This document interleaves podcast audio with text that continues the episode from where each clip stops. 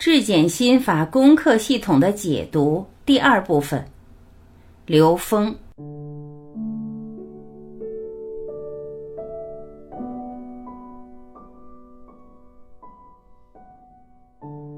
高维实验条件。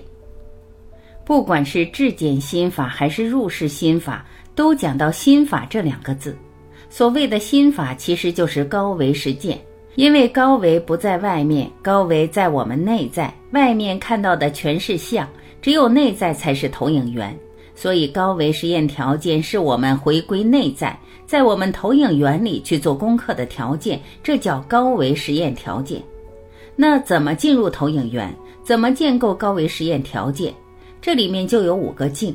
第一个境就是干净，第二个境是平静，第三个境是恭敬。第四个境是镜子，第五个境是环境和境界。只有在我们建构起这五个境的时候，它才符合我们人类所有智慧系统高维实验条件，或者说把我们人类所有高维实验条件理念相同的部分，把它归结起来、抽离出来，它都离不开这五个境。所以，高维实验条件是如何进？不管是入世心法还是质检心法，在我们用它的时候，一定是在高维状态下去实现的，也就是一定是在投影源状态下去实施，它才真正有意义。所以，它才叫心法。我们在现实中只是以知识的形式去模仿，去呈现一种表象的对知识的相应，其实没有用。所以，我们这二十一天的质检心法的践行活动，一定是在我们内在进入高维状态的时候去使用，它才有意义。所以，我们怎么去创造呢？我们每天的冥想，每天给自己几分钟的打坐，就是要创造我们跟内在关联，让我们学会进入我们内在的高维状态。二十一天践行。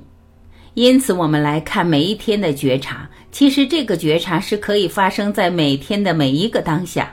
但是，对于我们一般人来讲，我们可以在每天专门用一点点的时间来应对、去回顾、回馈、觉察这一天在我们的行为之中读到这一天某件事情这样的应用题，而让我们在每天都获得内在的提升机会。每天静坐五分钟，在静坐的时候，实际是回归我们内在高维空间的一种状态。在静坐的时候，我们给自己一个四步的觉察。第一步，事上觉察，也就是当下觉察事件，认清应用题的题面。所谓的当下，这个当下应该是发生在这件事情发生的当下。但是，因为我们在现实中有的时候，我们的行为还不习惯在每件事情当下去觉察，所以，我们给我们自己的训练，每天也许是晚上，也许是早上，给我们这么一次机会，让我们去觉察今天我面对的事件里哪一个问题可以做一个应用题，让我自己去面对。这是世上觉察，是读懂应用题。第二步，反求诸己。也就是自己在什么认知，在这个世上觉察、发现那个认知，也就是自己的什么认知，让我自己面对这样的事件的发生，是由此而去觉察自己的认知，通过事来觉察自己。第三步，颠覆认知。当我们知道这个认知、看到这个认知、读懂这个认知的时候，这个时候我们要给自己一个指令，是跟这个认知相反的指令去颠覆的，这就是一个消业的过程。也就是说，当这个认知是一个正弦能量特征的时候，我们就要给它一个反正弦能量特征的能量去把它灭度。两个能量波遇到一起，这个波就没了。这就好像是我们觉察到自己这个认知是一个向东指令的话，我们就给我们自己一个向西的指令，把这个指令给它抵消，这就是颠覆认知。这个过程就是一个消业的过程，在六祖坛经里管它叫对法。也就是邪来正度，恶来善度。第四步，知行合一，也就把这个认知和现实的状态去融合，也就是我们给自己的这个指令融合到我们的现实生命中去做、去行。这样的话呢，我们对我们这个认知的颠覆就构成了一个超越我们有限认知的心路历程。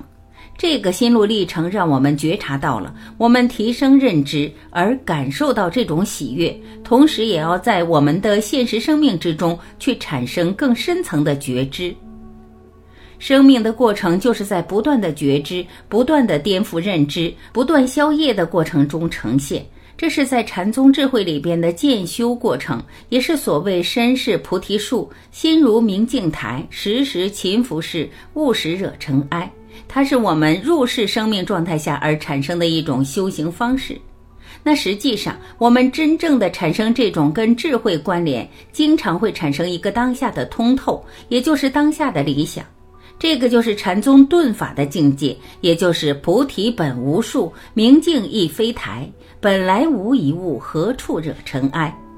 这是我们在终极智慧的引领之下，去找到我们真正生命的实相，也就是那个禅境的境界，也就是无上正觉的境界。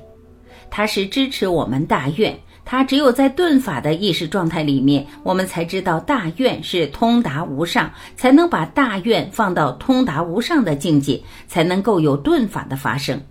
否则的话，我们在践行的这个过程中，我们经常会产生无力感。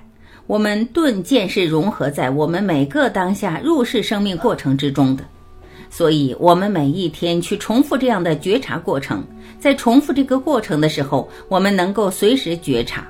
那么，通过二十一天的这种训练，逐步会让我们在现实中把这种习惯建构在自己的生命过程里面。最终是要求我们在每个当下去觉察，在事件发生的当下就去觉察。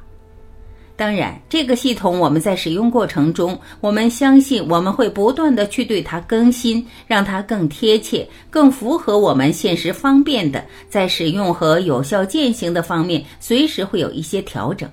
他们还会有一些升级版本的呈现。案例一：世上觉察，当下觉察事件，认清应用题的题面。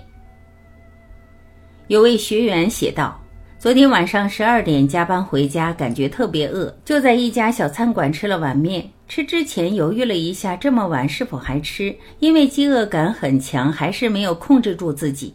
但吃完面后就后悔。”自己的自控力太弱，这么晚还吃东西，对身体特别不好。开始纠结，晚上做质检心法作业，让我有机会开始觉察自己。二反求诸己，自己什么认知产生在世上，觉察发现那个认知。我认真的反观自己是什么认知导致自己无法自控去吃宵夜，反思后看到，原来自己是因为睡得晚，能量低，感觉饿。认为只有吃东西才能补充自己的能量，所以不能自己控制自己。三、颠覆认知，给这个认知一个相反的指令，然后转化这个认知。看到这个认知后，反观提升能量是否只有通过吃东西？我是真的饿，必须吃饭，还是只是一个念头？这让我想起了有一次辟谷的经历。当时辟谷第五天时，中午找一个朋友谈事，他正在吃饭。我本来不饿，但闻到菜的香气，看到菜的颜色，就开始感觉饿了。因为辟谷期间自己的觉察力很高，我马上觉察到饿只是一个念头。我看住那个念头不动，过了一会儿，那个念头消失了，饥饿感也消失了。四知行合一，把这个认知和现实的状态融合去做。想到这个经历，我想，如果晚上我再饿了，看清楚饥饿感到底只是一个念头，还是真的非吃不可，时时刻刻去觉察自己的起心动念。刘峰老师点评说，上面是一个学员的案例，用案例来跟大家做一个简单的解释。这是这位朋友的一个现实经历。他从这个感觉饿、吃宵夜又后悔的经历里面去觉察，他看到了自己在这个现象里的那个认知所产生的这种觉受，而这种觉受的根源其实源于他的认知。当这个念头、这个认知转变的时候，这种感觉马上就消失。由于他在现实中在不同法门修炼的时候得到过这方面的经验，经验给了他这样的启迪，所以在关键时刻他才能想到这个。对于一般人来讲，确实这件事情操作起来也有难度。如果你没有这种觉知的时候，其实你是很难在这个关键点上去转念的。这也就是说，我们在三维空间里面，我们去参加一些这种高维演练、高维实践，像辟谷这种实践活动，有它非常重要的意义。在辟谷过程之中，实际是在我们身体上实践高维。我们会在那个过程中去体验我们因转念而产生的身体觉受上的转变，这是一个非常美妙的实践。当你尝试过这种实践的时候，你在这个现实事件中的关键时刻，你就能知道，其实恶只是一种感觉，而这个感觉是由我们的认知产生的。当我们去颠覆这个认知的时候，这个感觉当时就会消失，它就会转化。在很多人的辟谷实践里，都有过特别多的经验和觉受，那他在现实中再用到的时候就非常简单了。实际上，在这个案例中，并不是特别的明显，能够让我们看到这个实践活动。但是，因为这位朋友他有一定的修炼基础，所以他能从这个事上去觉察，这是一个一般性的案例。但是从这个逻辑上是成立的，也就是说，他把自己曾经做过高维实践的尝试，跟现实当下这个执念或者对念产生作用和通过转变而产生效果。那么这样得到了这样的生命的验证和体验。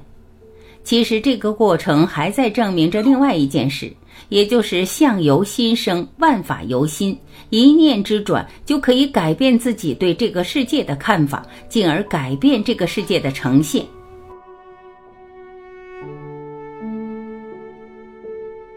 感谢聆听，我是晚琪，我们明天再会。